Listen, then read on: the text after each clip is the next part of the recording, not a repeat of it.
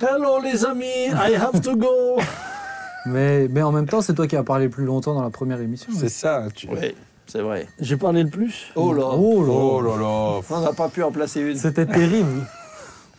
Pas la- donné, je me suis endormi, mais. En tout cas, c'est pas l'impression que j'avais. Hein. Ah, non, mais toi, t'as jamais l'impression que tu parles trop, toi, c'est sûr.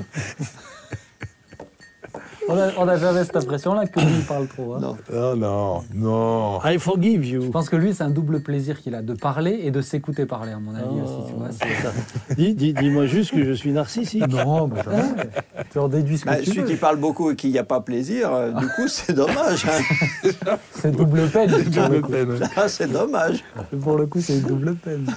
Eh ben, Seigneur, tu entends Ah tous les moqueurs autour de moi. non. Oh là là. Oh, c'est Et triste. ben, quand vous allez passer au jugement de la moquetterie, Oh, c'est triste. Oh, c'est triste. Nous tremblons déjà. Eh bien, les amis, je vous propose qu'on commence. Si vous êtes prêts. C'est parti C'est parti. Eh bien, Mais c'est c'est déjà parti. Eh bien, c'est déjà parti, bon, effectivement. Jingle, vous étiez enregistré.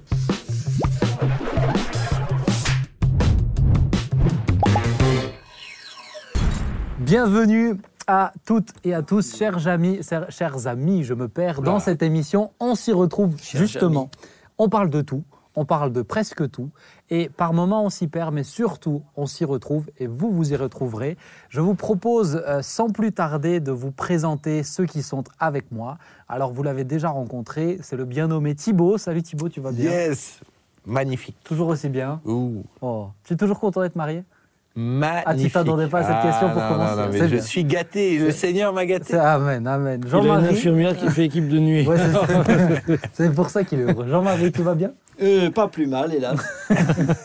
Et toi, cher père, tu vas toujours bien? Ah, mais en présence de vous autres, je ne peux qu'être dans la Oh. joie. Eh bien, merci, merci, merci. Quel privilège, merci. Moi, je vais bien aussi, si ça vous intéresse. Je- Ah oui, ah Oh, oui. Oh, comment vas-tu, Ben Je vais- Oh, mais merci Ah bon Jean-Marie, je vais très bien, ça me fait très plaisir.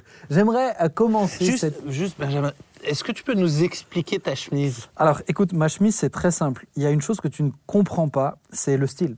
Et le style, c'est soit tu l'as, soit tu l'as pas, Thibaut. Et aujourd'hui, tu ne comprends pas cette dimension-là. Et, je, et je vous préviens tout de suite que personne ne me vanne parce qu'aucun d'entre vous ne l'a. D'accord? Donc, je propose à tous les jeunes qui me regardent Aïe. sur YouTube, mettez en commentaire ce que vous pensez de ma chemise. Est-ce que vous pensez du style de Thibaut dans les prochaines émissions? Vous verrez, ça va faire, ça va faire débat et ça risque peut-être de diviser. Bon, alors sans plus tarder, vous savez, chers amis, qu'on parle vraiment de plein de sujets. Et j'aimerais commencer en parlant du sujet euh, de l'entrepreneuriat, ou plutôt oser entreprendre des choses, des projets. Je vous lis pour euh, l'introduire une petite, euh, une courte biographie, et c'est quelqu'un qui m'impressionne en tout cas dans sa détermination, c'est Jack Ma. Avez-vous déjà entendu parler de Jack Ma? Non, Pas jamais. Avez-vous déjà entendu parler d'Alibaba? Ah, pas, la, pas la référence culturelle, mais le site internet Jamais. Bon, je vois que nous avons les personnes les plus jeunes autour de cette table, c'est très bien. Alibaba, c'est un des sites références particulièrement en Asie pour euh, l'achat type Amazon, l'achat en gros, etc. Et cet homme, c'est le fondateur d'Alibaba. Et voici ce qu'il est dit.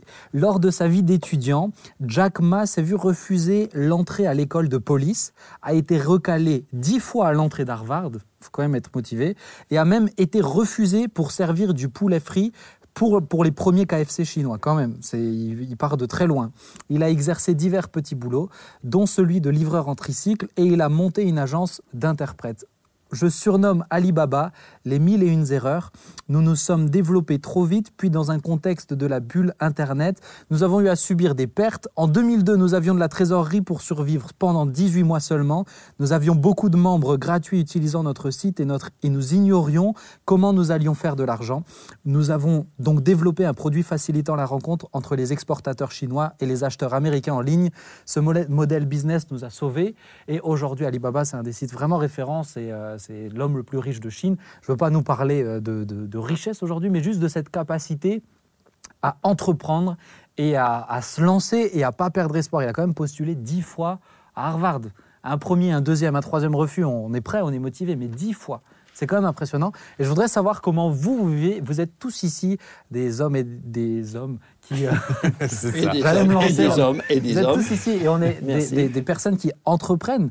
Mais euh, entreprendre, c'est pas inné ou, ou bien J'aimerais peut-être commencer par ça. Est-ce que tout le monde est appelé à entreprendre ou pas? En tout cas, moi, connaissant mes limites, j'ai jamais euh, eu l'idée d'aller à Harvard. Hein. Ouais, ça. Et on, Ah, on t'en est tous, on sûr. t'en est tous reconnaissants parce que je Ça sais pas ce que ça économisé, euh, Ah ben là, c'est pas dix fois le refus. hein. c'est- Mais est-ce que, chaque personne qui nous regarde, on est tous appelés à entreprendre? Je sais que Jean-Marie, toi, un jour, tu m'as dit non, euh, tout le monde n'a pas forcément cet élan-là. Je sais pas, qu'est-ce que tu en penses? Ah non, moi je ne pense pas que tout le monde est fait pour euh, que tout le monde a le, le, le, le profil, le profil et la personnalité, les capacités pour, euh, pour entreprendre. Il y a des gens qui sont des, des très très bons, euh, je ne sais pas comment dire après, il ne faut pas que ça soit péjoratif, des accompagnateurs et des soutiens, des aides. Mais il y a des personnes qui sont très très épanouies de n'avoir jamais, sans avoir jamais euh, lancé quelque chose de nouveau, sans avoir euh, euh, jamais entrepris quelque chose. Je pense que c'est pas si, si on si on en parlait comme si tout le monde devait entreprendre, euh, je pense que ça serait ça serait un peu faux. hein. Oui, mais de l'autre côté, on doit.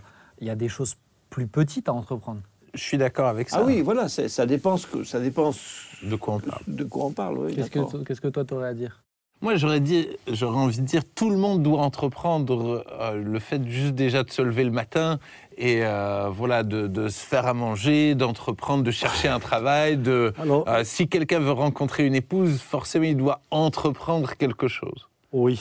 Donc Oui, je pense. sais pas ouais. si c'est tout à fait le thème là, puisque manger, respirer, c'est pas entreprendre, c'est juste vivre. Entreprendre, Par exemple- un autre, un autre sens. Ouais, et par exemple, mais par exemple, je sais que pour beaucoup de gens, un obstacle, c'est se lancer dans un projet de, de maison.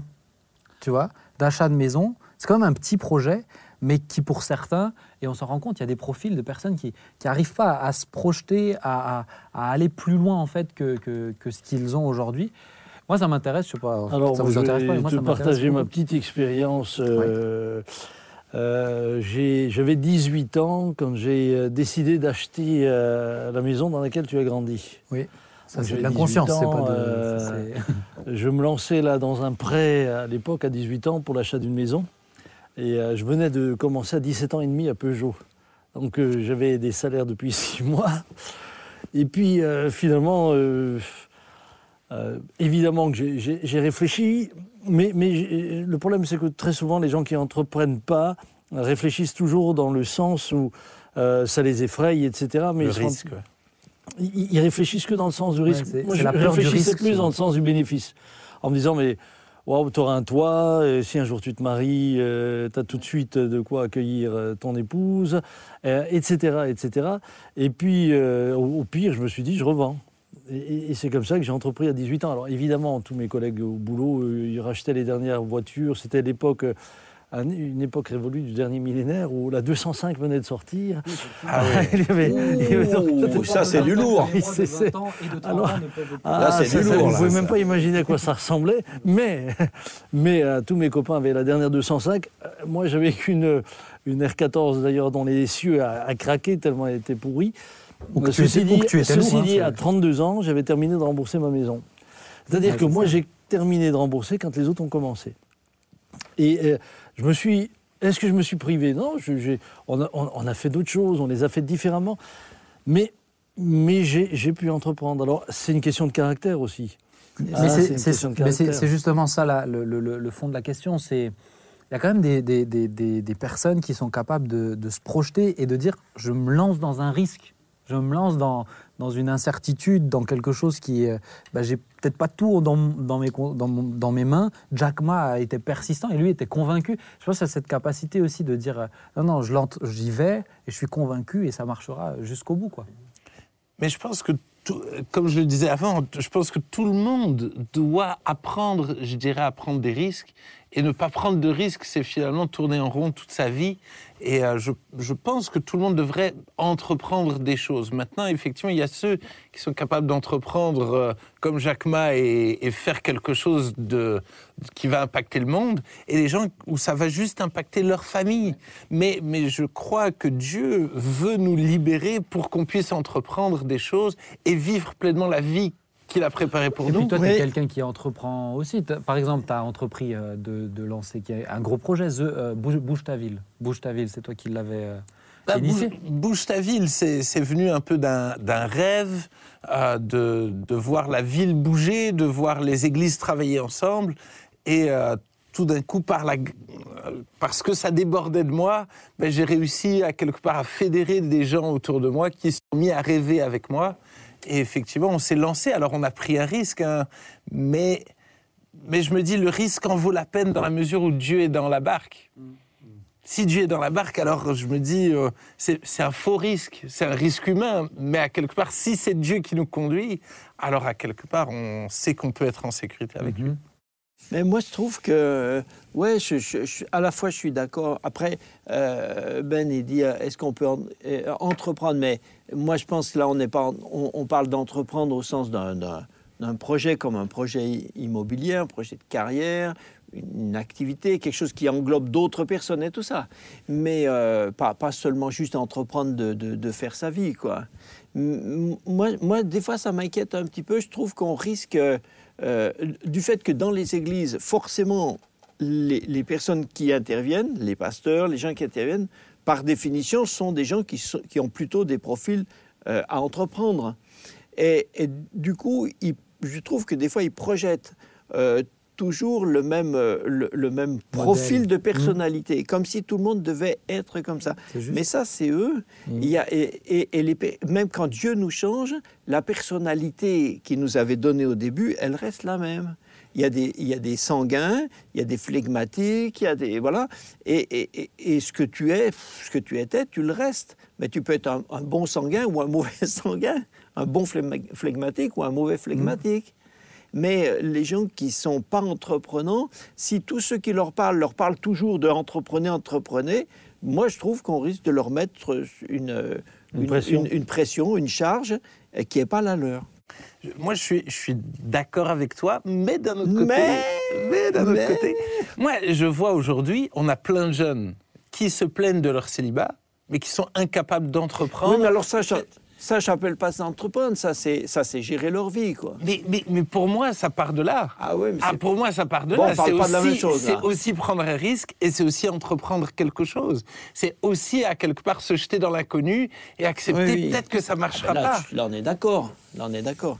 Non, moi, je, je pense qu'on parle d'entreprendre Mhm. dans, dans le sens de, de, de- de lancer des, des, des- des- des projets, des activités, des structures qui englobent d'autres gens que, que, que nous, etc. Quoi. Mais je pense vraiment que c'est une question de nature. Il y a, il y a une question Il y a de des nature là. natures. Euh, nous, avons, nous sommes tous différents, nous avons tous des talents différents. C'est Euh, ça. euh, vous- je, je- je dois rire parce que ça me rappelle, un, un jour je rentre chez moi à la maison, et au moment où je rentre chez moi, à l'époque les enfants étaient petits encore, j'arrive et puis il y avait des cajots avec du bois dedans, empilés sur le trottoir devant ma maison, et il y avait marqué vente de bois. C'était euh, euh, ma nièce Priscilla qui s'était associée à Jonathan et à Josué pour, euh, Pour faire, du bois. faire du bois et, et le vendre. Non, Ils avaient, ah, ils avaient 7, ans, hein Ah oui. 7 ans, vers là, 8 ans, hein, un truc comme ça.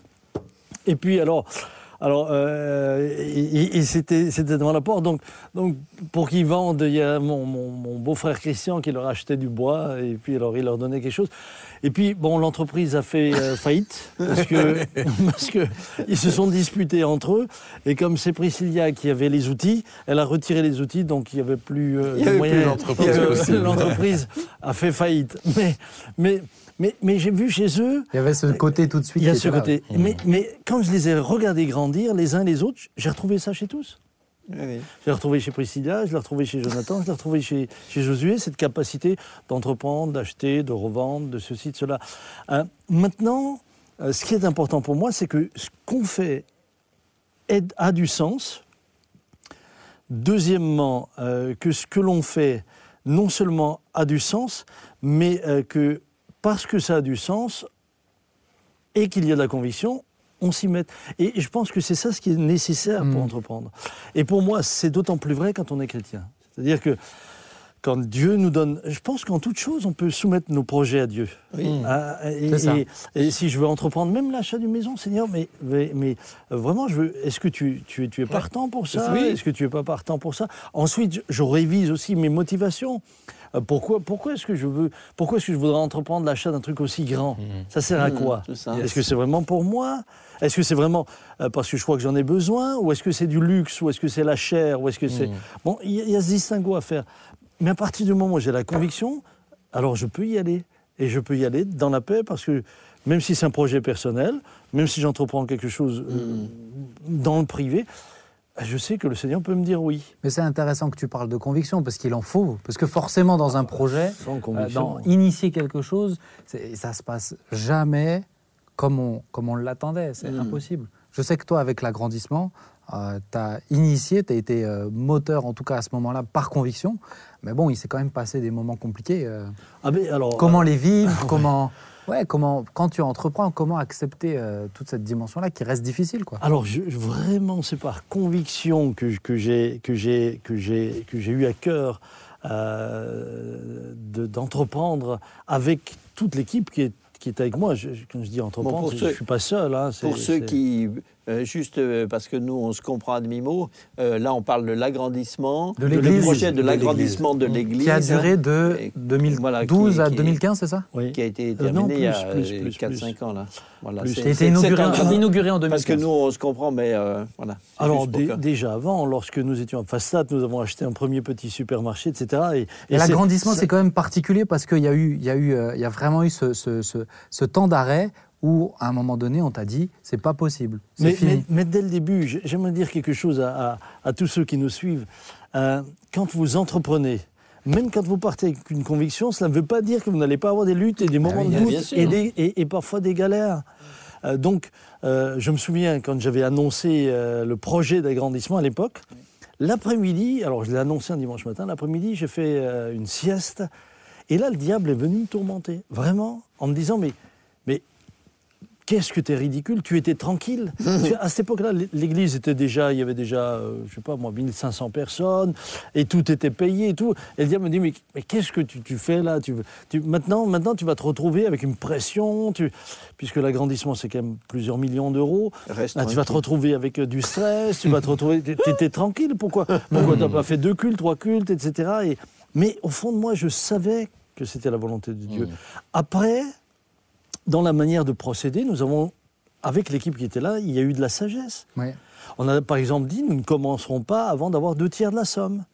On n'y a pas été n'importe comment. La conviction, mais pas de côté l'utilisation du cerveau et de Ah la ben, la hein. conviction et la foi ne signifient pas Ouais, que vous n'allez pas mettre de côté, euh, que vous allez mettre de côté la sagesse.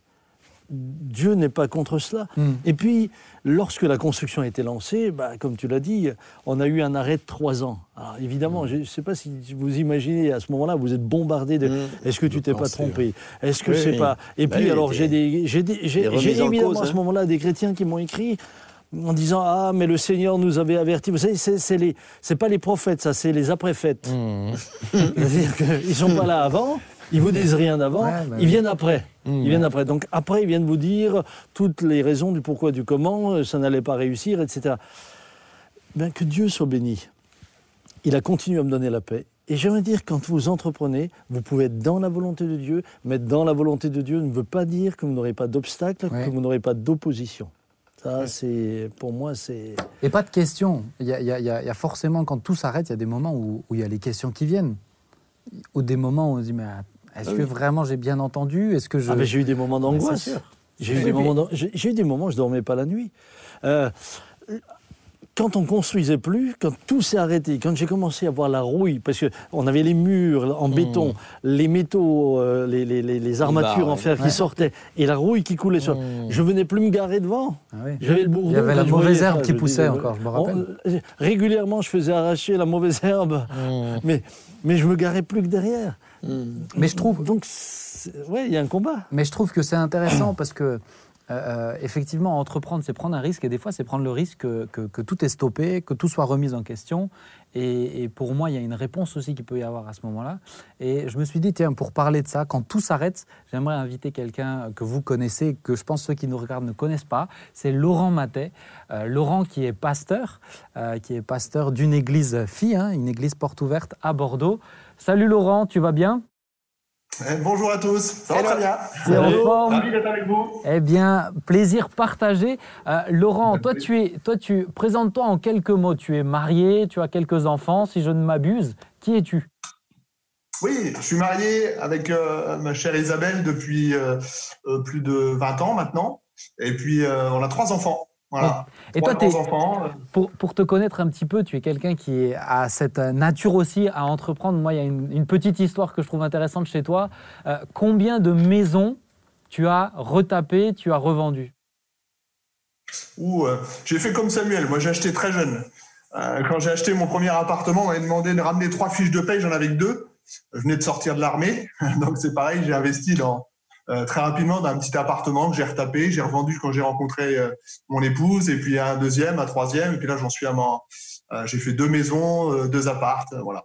Ouais, donc bon, on n'est pas là pour faire de l'immobilier, mais c'est juste pour comprendre un petit peu ta mentalité. Pour nous, on le connaît, hein, mais c'est un fonceur. Il s'arrête jamais. Il est non-stop en train de faire quelque chose. Et ça m'intéresse de parler avec toi d'un moment de ta vie, un moment où tout s'est arrêté. Et si tu veux bien nous le partager euh, quelques quelques instants, qu'est-ce qui s'est passé quand chez toi tout s'est arrêté? Oui, euh, ça s'est arrêté brusquement euh, un moment où j'ai eu ce- un accident, un grave accident euh, sur mon lieu de travail, un accident de travail. Euh, j'étais sur, euh, j'étais en train de décharger un camion, je donnais un coup de main à des collègues, et puis euh, j'étais dos au camion. Et puis au moment où les, les- les conducteurs du camion ont, ont- ont tiré sur les portes pour refermer le camion, euh, la pièce qui était dedans est tombée. Euh, la pièce qui était au bord du camion, j'ai entendu quelqu'un crier attention, ça tombe et j'étais en dessous. Euh, donc ça m'est tombé sur les deux jambes. Voilà, et je me suis retrouvé euh, tout de suite euh, à, à regarder. euh, voilà, l'arrière du camion avait été arraché, le haillon avait été arraché, puis mes jambes étaient au milieu de tout ça. C'était combien de combien tonnes Excuse-moi, c'était combien de tonnes qui se sont tombées sur tes jambes de nouveau? Euh, une tonne et demie à peu près. Voilà. Ils sont, qui est tombé de 3 mètres de haut là, sur mes jambes. Euh, et moi, j'étais sur l'arrière du camion. Et puis, euh, pour donner une petite idée, j'ai essayé de retirer ça, que j'avais le- ce- ce- cette pièce que j'avais sur les, les jambes, et essayé de passer ma main en dessous pour le soulever, mais j'avais juste de quoi passer euh, ma main entre le sol et, et, et cette pièce. C'est-à-dire que ma cuisse, elle faisait à peu près euh, 2 cm d'épée. J'avais vraiment les deux jambes écrasées. Et puis, euh, j'ai- là, là d'un coup, en une fraction de seconde, on, on a d'un coup plein de pensées Ouais. qui nous traversent la tête, tout de suite, très rapidement. Et puis, forcément, euh, la peur, hein, bien sûr. Euh, on s'imagine plein de choses. Et puis, euh, euh, là a commencé l'attente des secours. Et puis, et puis, ça a été des moments assez difficiles, assez longs. Quand est-ce que quand est-ce que tu as compris ce qui était en train de se passer? Alors, tout de suite, en une fraction de seconde, parce qu'effectivement, je, pense que de par nature humaine, on pense tout de suite au pire. Hmm. La, la- la- la catastrophe nous fait toujours un peu plus peur. Et tout de suite, je me suis dit, ça y est, je vais plus remarcher, ça y est, j'ai plus de jambes. En une fraction de seconde, c'est les pensées qui me sont traversées. Euh, j'ai eu aussi beaucoup de colère qui, est montée, de l'incompréhension. Je dis, mais, mais Seigneur, c'est pas possible, pourquoi ça m'arrive? Euh, Voilà, ça, c'est les- dans, l'espace de 10 secondes, c'est ce qui m'est monté euh, tout de suite à la, pensée. Mais euh, tout de suite derrière, j'ai voulu mettre Dieu dans, l'affaire. Et tout de suite, j'ai repensé aux, paroles de Job. Euh, quand Job euh, dit, euh, euh, j'aime bien ce, ce verset, la, la fin du chapitre 1, il dit qu'il n'attribue rien de scandaleux à Dieu. Alors là, j'étais en train de, de demander à Dieu pourquoi il m'avait pas protégé, pourquoi ça m'arrivait. Euh, j'ai laissé tomber tout ça et puis j'ai dit Seigneur, bah écoute, euh, je sais pas ce qui m'arrive, mais euh, j'ai refait mes vœux, mes vœux pour le Seigneur. J'ai dit bah écoute Seigneur, quoi qu'il en soit, je sais pas comment je vais finir, je sais pas si je vais garder la vie, mais euh, je te refais mes vœux, je t'ai donné ma vie et, je, la laisse entre tes mains. Et au final, tu as passé combien de temps en tout? Qu'est-ce qui s'est passé dans la suite? Parce que là, tu nous as raconté le moment de l'accident, mais qu'est-ce qui s'est passé dans la suite? Ah, le, le- le moment de l'accident, c'était une chose. Et puis quelques jours après, je me suis réveillé, euh, après quelques jours de coma, je me suis réveillé à l'hôpital euh, parce que j'avais fait euh, des grosses hémorragies. J'ai eu une rupture artère fémorale, veine fémorale, euh, veine poplitée. Enfin, je m'étais complètement vidé. Donc, j'ai fait du coma. Et quand j'ai rouvert les yeux, d'un seul coup, euh, tout m'est revenu et je me suis, je me suis retrouvé. euh, voilà, c'était le début du. Pour moi, ça a été le début du cauchemar. Hmm. Parce que l'accident, c'est une chose, mais après, j'ai- passé euh, Ah ouais. à peu près huit mois allongé, huit mois allongé sur le dos, euh, sans pouvoir se retourner ni à droite, ni à gauche, ni se lever. Donc c'était huit mois à regarder le plafond, Euh, à peu près deux mois sans boire, interdit de boire, interdit de manger. Euh, voilà, donc ça a été, ça a été très très très long. Et après, après ces huit mois où j'ai commencé à me remettre debout, j'ai fait euh, à peu près un an et demi de rééducation. Euh, J'avais les trois à quatre heures de rééducation par jour pendant un an et demi, tous les jours. Oui, c'est, moi, c'est ça qui m'interpelle chez lui, c'est qu'il n'y a pas juste un moment, il, y a, toute la durée derrière, mmh. la rééducation. Et puis, euh, pour bien connaître ton histoire, euh, il m'a donné un grand privilège, c'est partager les photos de l'accident. Alors, je vous assure qu'il faut avoir euh, l'estomac accroché, mais pour, pour, pour, pour, aller plus loin, qu'est-ce qui s'est... Moi, j'aimerais qu'on puisse comprendre, mais qu'est-ce qui se passe dans ta tête quand tu es quelqu'un d'actif, d'entreprenant, et que tu te rends compte que d'un coup, tout s'arrête, et, et à un moment donné, c'était même sans l'espoir que tu remarches sans l'espoir de retrouver cette vie d'avant Oui, alors euh, je pense que c'est facile hein, a posteriori d'en parler. Hein. Euh, c'est toujours facile après. Mais euh, je pense qu'il y a un, moment clé quand même, c'est dans, dans, dans, tous ces moments-là, euh, on se fait beaucoup de questions, comme disait Samuel euh, sur le, le juste avant. On se pose beaucoup de questions et je, très vite, les, les, la, la, première semaine quand j'étais à l'hôpital, je me suis posé beaucoup de questions. Et si j'avais peut-être dû faire autrement, et, et si peut-être peut-être que j'ai pas entendu Dieu qui me prévenait, et, et peut-être que j'aurais dû faire plus attention, et peut-être que, et peut-être que, et peut-être que. Hmm. Il y a beaucoup de questions comme ça. Et puis je pense qu'il y a un moment où il faut arriver à, à basculer et de se dire de toute façon j'y suis, maintenant, il faut, faut, que j'avance. Euh, parce que si, si, on est bloqué en arrière à toujours regarder les causes, euh, c'est, euh, on n'arrive pas à s'en sortir, on n'arrive pas à avancer. Euh, et après, tout de suite, j'ai mis toute ma force, toute mon énergie, toute ma foi aussi pour, pour dire, Seigneur, bah, puisque tu m'as conservé la vie, au-delà de tout pronostic, eh ben, Seigneur, je, je, je, veux, je veux remarcher, vraiment. Mm. Fais-moi cette grâce de pouvoir remarcher, je veux, je veux pouvoir sortir de tout cela euh, avec le moins de séquelles possible. Et je prenais les étapes les unes après les autres. Et aujourd'hui, tu en es où? Alors, euh, par la grâce de Dieu, j'ai réussi à un an après, je remarchais contre toute attente. J'arrivais à remarcher un petit peu avec des béquilles au début, euh, parce qu'on m'avait annoncé à peu près deux à trois ans dans un lit pour espérer peut-être conserver mes jambes. moi, au bout d'un an, j'arrivais à remarcher, je commençais à faire mes premiers pas sans les béquilles. Et puis, et puis deux ans après, je reprenais le travail. donc, j'ai encore quelques petites séquelles, mais j'arrive à faire du vélo, j'arrive à, je continue à bricoler. j'ai refait une dernière maison. J'arrive à grimper à l'échelle, à monter sur le toit, j'arrive à faire de la plongée. Euh, voilà, j'arrive à faire un peu de sport, pas beaucoup. C'est fou, c'est fou. Il fait même du basket. Mais papa, moi j'avais une question parce que de souvenir, toi tu l'avais. Je sais plus si tu l'as eu lui au téléphone ou tu as eu des proches de, de, de, tu as eu de ses proches au téléphone à ce moment-là, au moment de l'accident? J'avais, j'avais eu, euh, j'avais, je sais plus, je sais plus qui j'avais eu au bout du mais fil. Moi, ma question, c'est en tant que pasteur, qu'est-ce que tu dis à ou l'entourage ou, ou, la personne hmm. quand, quand tout semble, enfin, enfin là, c'est à moins d'un miracle, euh, c'est terminé, quoi. En tout cas, sa vie d'avant. Qu'est-ce que tu dis en tant que pasteur? Qu'est-ce qu'on peut dire à quelqu'un qui a l'impression que tout s'arrête, alors, la, première des choses que euh, j'avais faites, en tout cas à ce moment-là, c'est euh, quand je l'ai appris, c'était de prier c'était de prier parce qu'il y a des moments où justement, je crois qu'il ne faut pas chercher d'expliquer le pourquoi du comment. Mmh. Je crois qu'il faut avoir cette humilité. On, ne sait pas tout, on ne comprend pas tout, on n'explique pas tout. Et, évidemment, on a besoin de donner du sens à tout. Et moi, je comprends Laurent quand il se pose toutes ces questions, puisque ça m'est arrivé à moi-même. Et, et, on a besoin de, de, de, de, réponses, mais on ne les a pas forcément. Mmh. Et je crois que le, le plus dangereux pour un pasteur, ce serait de vouloir, euh, pour le pasteur que j'étais, euh, que ce soit Laurent ou quelqu'un d'autre, c'est de tout de suite vouloir donner une réponse et du sens à ce que. Et à un moment donné, il faut de l'humilité en disant on va prier. Hmm.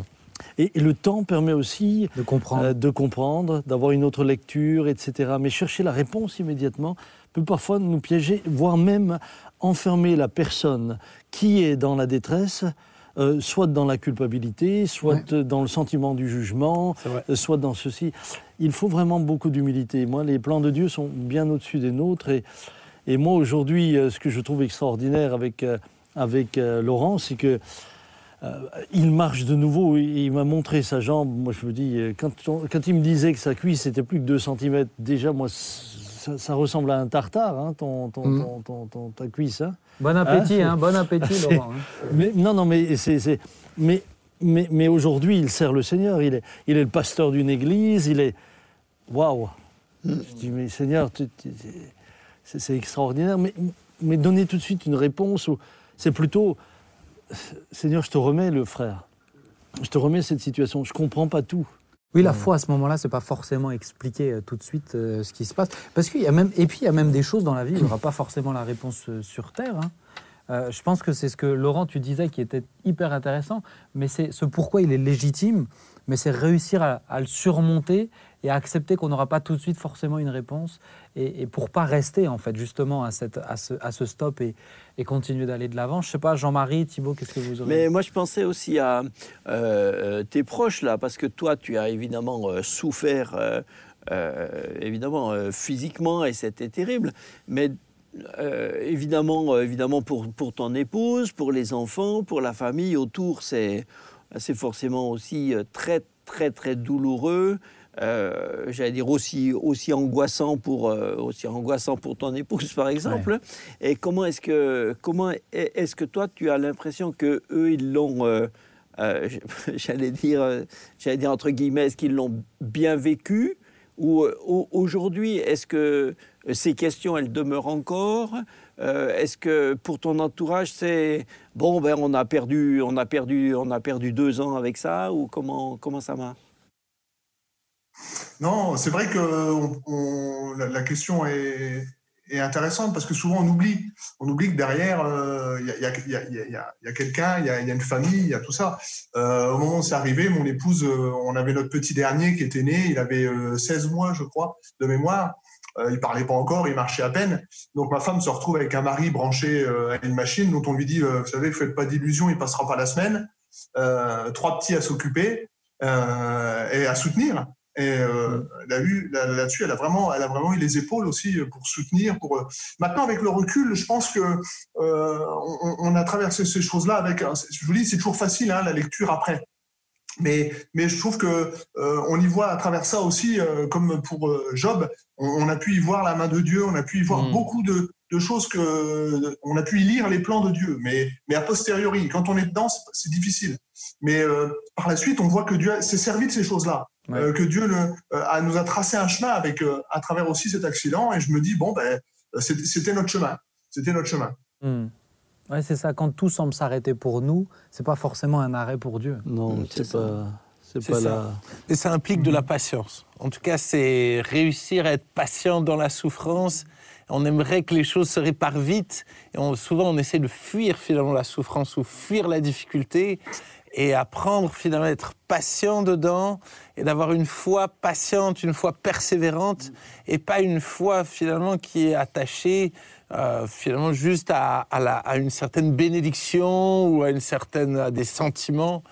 Euh, et, et je dois dire que c'est ça qui est admirable, c'est qu'on voit que tu t'es accroché, malgré tous tes sentiments, toutes tes émotions, tu t'es accroché patiemment à cette foi que- qui t'animait. Hmm.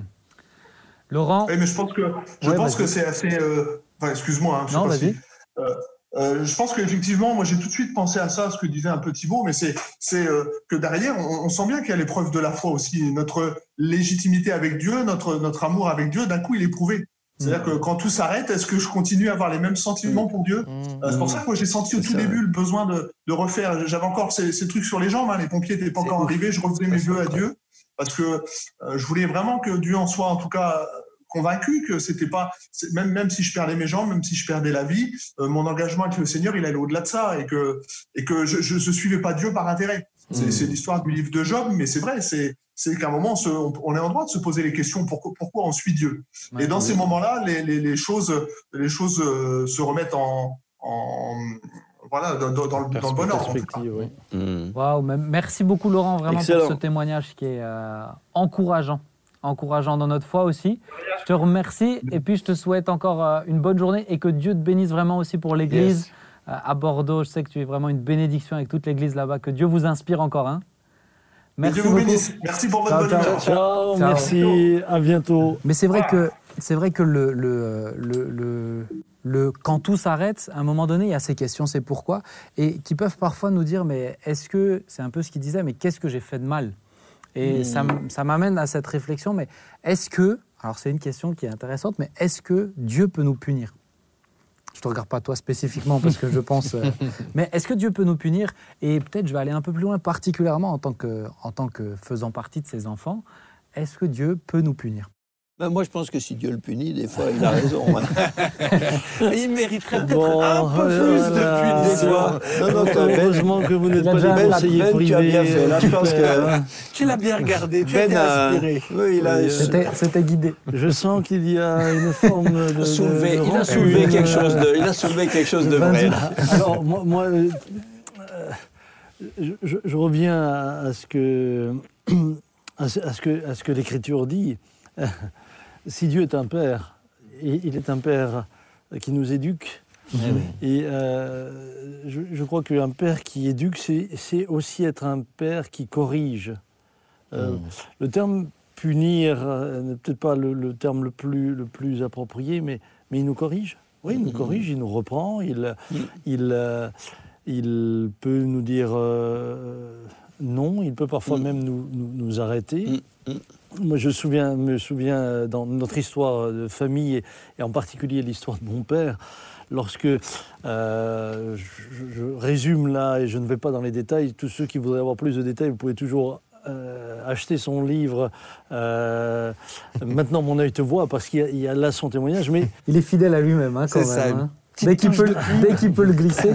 T'as oublié de dire c'est sur le site de Philadelphie. ah, Ah. point .com, point .com. Philadelphie.com. Euh, non, mais c'est, c'est- c'est- c'est- ce que je veux dire par là, c'est que lui avait promis au Seigneur qu'il allait s'engager avec lui, qu'il allait, euh, euh, que si, que si Dieu lui parlait clairement au travers de- d'un signe qu'il avait lui demandé au Seigneur, je rentre pas dans les détails, il arrêterait son business, son commerce à l'époque, pour se consacrer entièrement à l'œuvre qui avait commencé au travers de leur témoignage.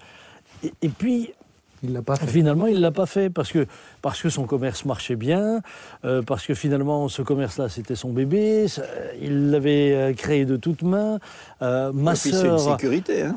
c'était aussi sa sécurité, puisqu'à l'époque, il n'y avait pas de salaire, il n'y avait Eh rien. Et, et l'Assemblée était trop petite pour le soutenir. Et ma sœur était en plein apprentissage. Il avait dit au Seigneur, mais euh, Seigneur, laisse-moi juste attendre jusqu'à ce qu'elle euh, puisse entrer dans, dans, dans, dans, dans l'entreprise et puis prendre la suite. Et Dieu n'a pas permis. Et à ce moment-là, il a eu un accident extrêmement grave où il a été entre la vie et la mort. Pendant trois jours, les médecins ne se sont pas prononcés. Alors, encore une fois, comme tu venais de le dire, Jean-Marie, évidemment, il y a la famille autour. Il, y a, il y a les, il y a- il y a les dégâts sur la personne et les dégâts Ah ben, collatéraux. Ah oui. Euh, Entre autres, moi, moi j'avais 5 ans à l'époque. hein, Ah ouais. j'ai plus qu'une image où je me vois, on était autour du lit de mon père et je pleurais. Mais ça, c'est la seule chose qui me reste. hein. Euh, eh bien, c'est dans ce moment-là, c'est dans ce moment-là, alors qu'il était, euh, qu'il était dans cette phase où personne ne savait de quoi serait fait l'avenir, il avait un business qui marchait, un commerce qui marchait. C'est à ce moment-là qu'il a dit à ma mère, tu appelles tous nos clients et tu leur dis qu'on arrête l'entreprise. Et là, ma mère a réagi. Elle lui a dit, mais est-ce que tu crois que je vais faire la manche? Vous savez, quand vous êtes femme de commerçant Mais oui. et que, bon, euh, voilà, euh, et- et bien sûr qu'il travaillait, il travaillait beaucoup. Ça coûte un Euh, prix. hein. et il y avait une sécurité, etc. Elle ne se voyait pas arrêter là tout d'un coup pour s'occuper d'un petit groupe de personnes. Je ne sais pas, ils étaient 30-40 à l'époque. Mais je, re- je reviens donc juste sur... euh, parce que tu me fais un peu penser à ma femme quand elle raconte une histoire, c'est, ça va dans tous les sens, mais c'est très intéressant. Mais euh, est-ce que... Mais- Rien que ça, mais ça me fait plaisir de ressembler à Sylvia. Et dans ton style aussi, d'ailleurs. Est-ce que... mais est-ce que... Mais donc ça, c'est, c'est une punition alors? Alors pour moi, pour, moi, ce n'est pas une punition.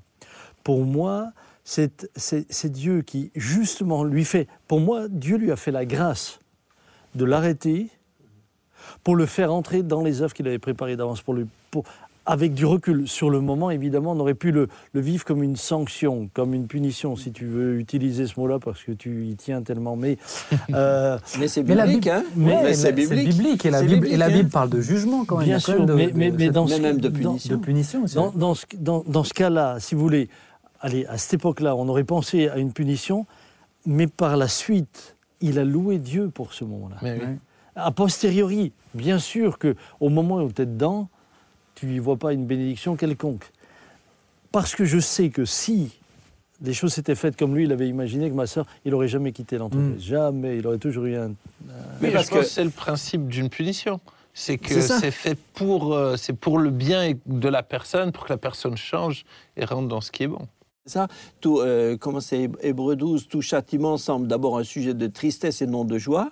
Pour celui qui le reçoit, mais elle produit plus tard un fruit paisible de justice. C'est- C'est-à-dire que c'est le fait que euh, c'est le fait qu'une une punition, euh, normalement en pédagogie, une punition, elle n'est pas faite juste pour que celui qui est énervé passe ses nerfs sur celui qui avait fait la, la bêtise, mais elle est faite. Moi, j'aime bien euh, euh, quand on dit correction, parce que correction, euh, punition, c'est- seulement moral. Tandis que correction, euh, correction c'est euh, dynamique. Mm. Quand, on lance une fusée, là, et puis que. On Donc, donc il y a, on, on fait des corrections de trajectoire.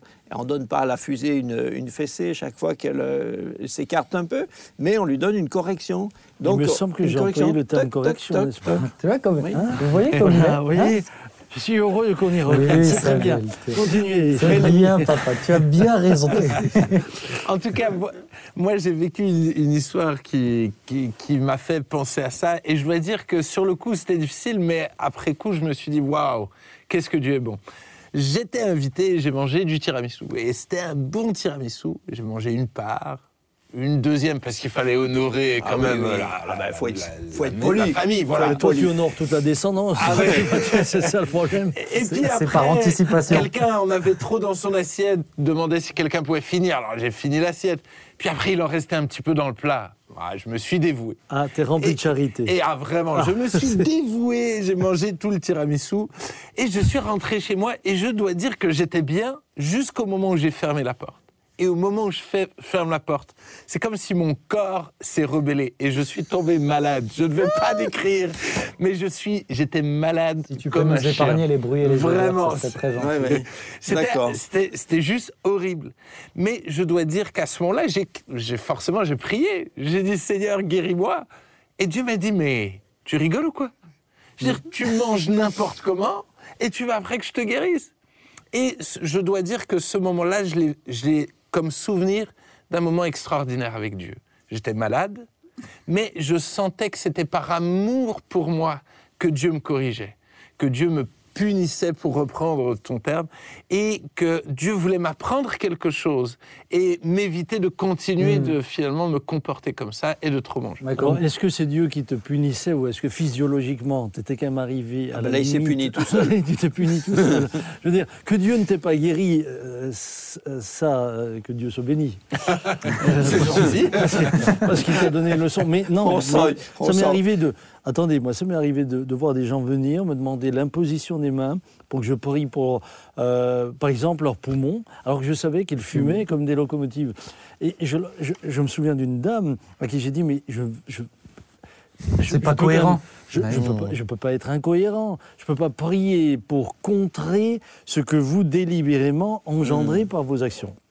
Donc l- l- là, je comprends que, que- que Dieu n'est pas, pas guéri, mais en même temps, quand on tire trop sur notre corps, à des moments, il réagit aussi. Oui, mais en tout cas, comme quoi, même Dieu peut te parler sur les toilettes. hein, c'est sûr que ça- c'est bien. Mais je pense que Dieu peut nous punir. euh, Dieu peut nous punir même, euh, euh, même avec des choses qui ne sont pas dans la, dans la, euh, la logique de, de- des conséquences de la faute Oui, qu'on oui, a fait. ouais. Quoi, hein. Exactement. Parce que parce que c'est normal.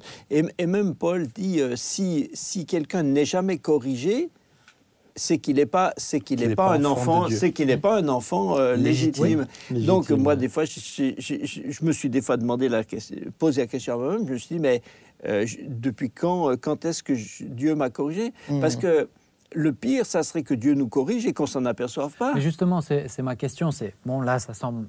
On n'a pas l'impression que c'est une punition du fait d'un mauvais comportement ou une correction. Mais, euh, mais euh, chez Laurent, je veux dire, mais comment on peut savoir quand c'est Dieu qui nous punit ou quand euh, c'est le fait d'avoir euh, trop mangé ou quand c'est une attaque spirituelle ou quand c'est comment on peut savoir quand c'est Dieu ou quand c'est pas Dieu quoi? Mais c'est mais c'est- exactement ça, je pense, qui, est, qui devrait, euh, à mon avis, peut-être nous attirer notre attention. Euh, J'ai malheureusement l'impression que beaucoup, beaucoup de chrétiens, si on leur demandait euh, tout de suite euh, quand est-ce que Dieu vous a corrigé, ils seraient incapables de dire aucune circonstance où Dieu les a corrigés. Donc ça veut dire soit, soit, soit qu'ils n'ont jamais eu besoin de l'être, mais quelquefois, comme je connais certains, ça me laisse perplexe. Ou alors ça veut dire, ou alors ça veut dire que quand Dieu les a corrigés, ils n'ont pas, ils n'ont pas perçu que c'est Dieu qui les corrige. Ouais. Ça veut dire qu'à ce moment-là, à ce moment-là, ben, forcément, ils, forcément, ils font pas de progrès. Et c'est toujours une attaque du malin. Et à Ouais, ce moment-là, c'est ça. c'est les autres, c'est le gouvernement, c'est voilà, c'est les autres, c'est- mon patron qui est méchant, c'est euh, la concierge, c'est ma belle-mère, c'est Et- ou c'est j'ai pas de peau, ou je sais pas qui c'est qui a laissé traîner une banane dans l'escalier. Bon, Et on peut toujours, pas euh, et on peut pas en tirer comme Thibaut disait du coup la, la- la leçon qui va avec l'ex- l'expérience C'est en tout cas ce que Dieu veut nous chan- Dieu veut changer chez nous. Mm, mm, mm. effectivement mais mais du coup tu n'as pas répondu à ma question. Comment on peut le savoir? Est-ce qu'il y a une technique euh, pour savoir? Alors, je, je pense sincèrement que quand Dieu nous reprend au fond de nous-mêmes, si on est honnête, si on s'arrête, Oui, c'est si- mais il faut s'arrêter. si on C'est une s'arrête. question de- Si on s'arrête, euh, eh bien, on, on sait que c'est lui. On sait quand c'est lui. Ensuite, quand c'est euh, une attaque spirituelle, on sait aussi le discerner. Moi, je, je sais ce que nous avons passé, entre autres, euh, lorsque toi, tu as connu des moments extrêmement difficiles.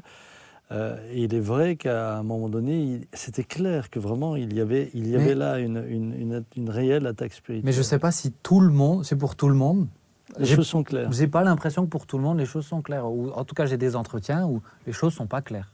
Donc euh, je pense que c'est- c'est faire réfléchir chacun à dire ah, effectivement c'est arrêtez-vous prenez le temps de prier de demander à Dieu. Seigneur mais qu'est-ce qu'est- qu'est-ce qui fait que je suis dans cet état dans cette situation? Après je pense que c'est important de pas rester sur le pourquoi c'est euh, c'est ce qu'il disait aussi, c'est de trouver ce bon équilibre entre ne pas rester, être ouvert à ce que Dieu veut faire, mais ne pas rester sur le pourquoi, parce que forcément, sinon, on risque d'être bloqué dedans euh, jusqu'à la fin et on regarde, euh, et c'est aussi un problème, si on regarde dans le, dans le passé et, jusque dans l'enfance et chez les ancêtres et puis jusqu'à Adam et Ève et on remonte très loin en essayant d'expliquer pour quelle raison ben, Dieu permet ça ou qui est ça dans ma vie. quoi. Ouais, moi, je trouve, moi, ma peur des fois, c'est qu'effectivement, il y a une zone de flou, mais on n'encourage pas les gens à dire, mais est-ce que tu connais la voix de Dieu? Mm. Je veux dire, est-ce que tu entretiens une vraie relation d'amitié avec le Saint-Esprit, une vraie relation avec ton Père dans le ciel, et que tu dois apprendre à discerner sa voix? Et quand il te reprend, il te reprend. Mais je crois que si on n'est pas capable de discerner la voix de Dieu, alors je me dis, il y a un, il y a un bug dans le système. Il, il faut qu'on continue de progresser dans notre relation avec Dieu. ouais. Faut qu'on le cherche. Thibaut, le temps passe très vite, mais est-ce que je te pourrais te proposer de prier, de terminer ce moment euh, juste par la prière et puis euh, Yes. on va terminer. Avec plaisir. Oh Dieu, merci. Merci d'être là. Merci d'être là avec nous ici, mais merci d'être avec tous nos bien-aimés qui nous regardent. Merci d'être ce Dieu si accessible. Ce Dieu qui a tout fait pour devenir notre papa. Hmm. Tu es notre papa. Tu es ce papa qui veut prendre soin de nous. Et je prie, Seigneur, vraiment de, de prendre soin de chacun de mes bien-aimés et de leur permettre de rentrer dans les œuvres que tu as préparées d'avance Hmm. de leur donner, Seigneur Jésus, cette foi pour prendre des, des initiatives et, et t'obéir et, et faire ta volonté. Mais tu vois tous ceux qui ont été comme stoppés, tous ceux qui sont dans toutes sortes d'incertitudes, donne-leur la patience, mais donne-leur l'honnêteté de discerner qu'est-ce que tu veux faire, là où tu veux les mener. Seigneur, merci parce que tu es ce Dieu qui fait réellement concourir toutes choses à notre bien. Merci de nous conduire. Merci d'aider nos bien-aimés à grandir dans leur relation avec toi, à te connaître, à apprendre à discerner ta voix. Mm. Merci Seigneur. Amen. Amen. Amen. Amen. Merci à vous trois, vous avez passé un bon moment. Merci Ben. Ouais, Bah, si tu l'affirmes. On dirait que tu as hésité. hein. Bon. En tout cas, j'espère que vous avez passé un bon moment. Je vous dis à bientôt, à la prochaine fois dans une autre histoire. À bientôt. ciao. ciao.